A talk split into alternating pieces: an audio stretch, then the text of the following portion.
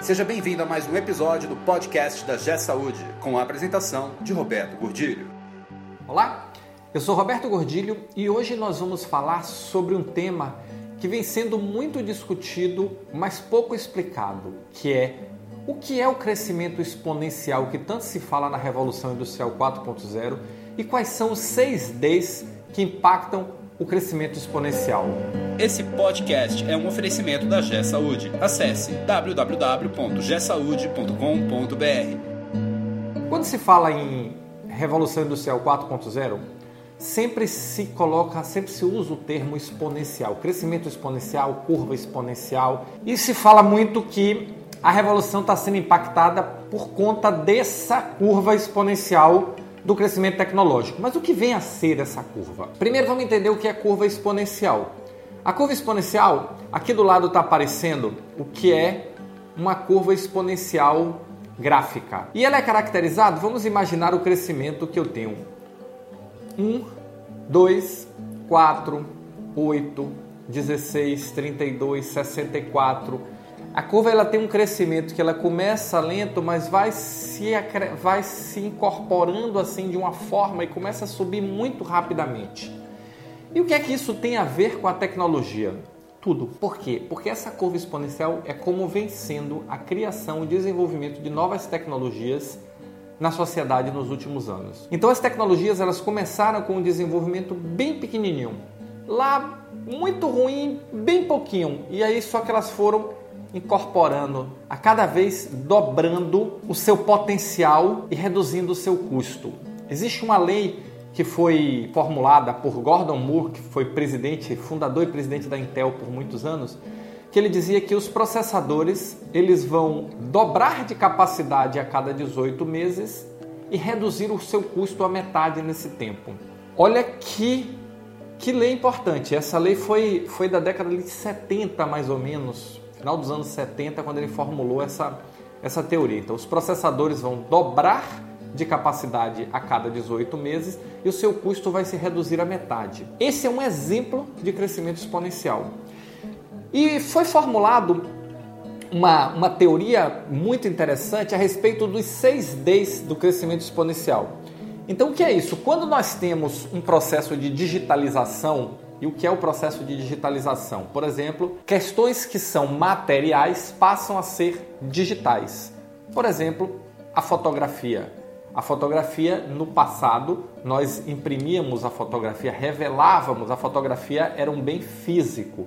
Hoje, ninguém mais imprime fotografia, a não ser em situações é, muito específicas. A fotografia é digital. A música, nós consumíamos músicas, os mais antigos, através do LP, depois o CD, e hoje música é digital. Vídeo era DVD, era Blu-ray, era VHS mais antigamente, hoje é digital. O prontuário médico, falando do exemplo da saúde, era um prontuário de papel, onde se escrevia no papel, hoje é um prontuário digital. Então, esse processo de digitalização é o primeiro D do crescimento da curva exponencial. Mas quando existe a digitalização, naquele primeiro momento em que a digitalização ocorre, o que é que ocorre? Uma decepção. Por quê? Porque naquele momento é muito ruim a tecnologia. Então, as primeiras músicas eram grandes, os arquivos, nós não conseguíamos baixar com facilidade, a internet era ruim, vídeo então nem pensar, nem sonho. A, a, primeira máquina fotográfica digital ela foi criada pela Kodak em 1975, mais ou menos ali, meada da década de 70, com 0,1 megapixel e pesava 7 ou 8 quilos. Então assim, decepção com a tecnologia. E aí, só que a tecnologia ela continua evoluindo, então 0,1 para 0,2, 0,2 para 0,4, 0,4 para 0,8 e aí chega num determinado momento que ela fica com a qualidade boa, igual à tecnologia física. Nesse momento existe a disrupção, que é o terceiro D. Então observe que é digitalização, depois vem a decepção, aí começa a evoluir, evoluir, evoluir, evoluir, evoluir, lentamente, mas sempre dobrando, lentamente, mas sempre dobrando. Num determinado momento ela fica com a mesma qualidade, aí acontece a disrupção. E o que é a disrupção? É um momento em que a sociedade passa a adotar aquela tecnologia como sendo uma tecnologia válida. Ela começa a competir com a tecnologia física, só que com uma vantagem, com preço em geral muito menor. E aí esse efeito a sociedade começa a comprar isso e aí acontece o terceiro efeito, que é a desmaterialização. E a desmaterialização é o que? Deixa de ser físico. O bem passa a existir essencialmente de forma digital. Então hoje nós temos a foto é digital, o vídeo é digital, o prontuário é digital, os documentos são digitais, a nossa comunicação é digital, seja ela pelo WhatsApp, seja ela por ninguém manda mais carta, seja ela por e-mail. Então era carta antigamente, depois passou por fax, o fax veio por e-mail, hoje é o WhatsApp, é, é comunicação instantânea, digitalizou, desmaterializou. Um outro exemplo de desmaterialização que seguiu esse ciclo todo é, por exemplo, o GPS. Quem não se lembra, há pouco tempo atrás, ter um GPS, um GPS Garmin, por exemplo, você tinha que comprar o aparelho. Era caro, muito caro. Então, assim, poucas pessoas tinham acesso ao GPS. Hoje, quem tem um smartphone, quem tem um celular, está com o GPS dentro, usando o Waze, usando o Google Maps, usando o Apple Maps, usando qualquer serviço desse, e tem acesso a, a todas as funcionalidades do GPS de forma completamente desmaterializada, virou um bem digital, virou um serviço digital. E aí depois que desmaterializa, desmonetiza. E aí eu vou pegar o exemplo novamente do GPS. O GPS que era material, que era físico, desmaterializou e desmonetizou. A gente não paga mais para ter acesso ao GPS. O Waze, ninguém paga para ter acesso ao Waze, ninguém paga para ter acesso ao Google Maps. E aí desmonetizou. Como a mesmo processo de desmonetização aconteceu com a fotografia, aconteceu com o vídeo, hoje a gente filma, não preciso comprar mais fita, não preciso comprar nada, você posta no YouTube, tudo é eletrônico, tudo é digital. E aí vem o último D, que é a democratização. Uma vez que desmonetizou, que deixou de ter valor comercial no sentido clássico de compra e venda, ele democratiza. Hoje pense qualquer pessoa no interior do Brasil, numa, numa, periferia, no interior da África, nos locais, nos rincões mais afastados do mundo, tem acesso a um telefone celular, tem acesso a foto, tem acesso à imagem, tem acesso à informação, tem acesso a um GPS, tem acesso a todos esses serviços que passaram por esse ciclo. Então, quais são os seis Ds do crescimento exponencial? Digitalização, decepção, disrupção, desmaterialização, desmonetização e democratização. E aí, o que é que a Revolução Industrial 4.0 tem a ver com isso, Roberto? O que é que é relevante explicar isso? Tudo. Por quê? Porque imaginem que centenas de tecnologias, centenas, talvez milhares de tecnologias, estão agora passando pela fase da disrupção, desmaterialização e desmonetização de vez ao mesmo tempo.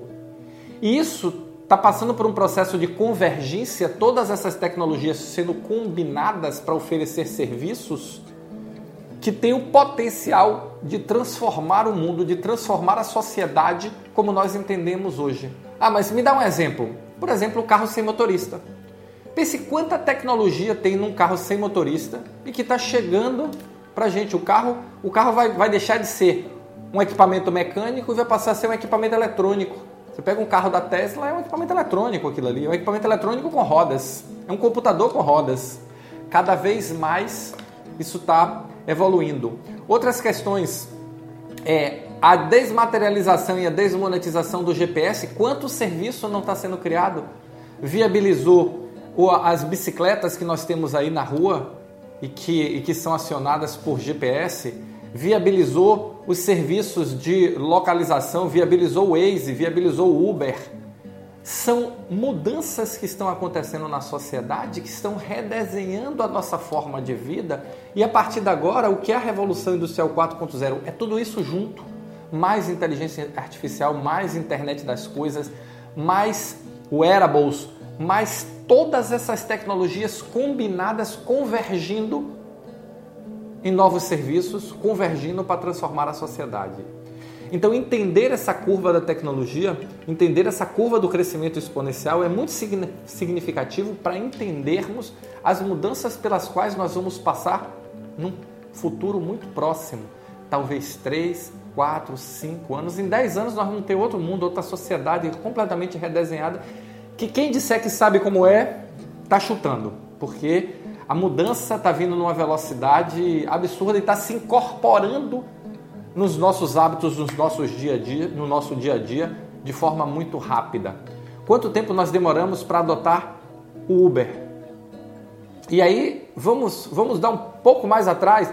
Os taxistas ainda estavam comemorando serviços como 99 Táxi, como Easy Táxi, quando veio o Uber, utilizando a mesma tecnologia sob uma ótica diferente, sob uma ótica muito mais expansiva, muito mais inclusiva, muito mais revolucionária. Então, quando você olhar, meu amigo, quando você olhar, minha amiga, a tecnologia, pense e comece a olhar em que ponto ela está. Já digitalizou?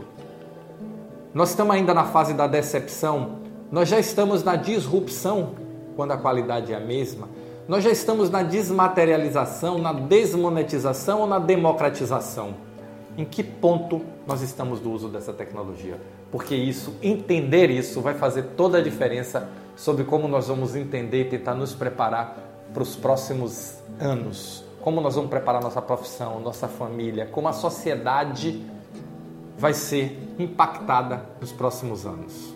Se você se interessa por esse tema, se você gostou desse vídeo, se você tem interesse na Revolução 4.0, assista nossos filmes, dá um like aqui embaixo, deixa o seu comentário e vamos trazer cada vez mais informações, vamos discutir esse assunto cada vez mais, porque ele vai estar cada dia mais presente no nosso trabalho, na nossa vida cotidiana e não é uma coisa que nós podemos escolher, simplesmente essas mudanças vão acontecer, tá bom? Valeu, muito obrigado e nos encontramos no próximo podcast. Você ouviu mais um episódio do podcast da G Saúde com a apresentação de Roberto Godilho. Conheça também o portal da G Saúde Acesse www.gesaude.com.br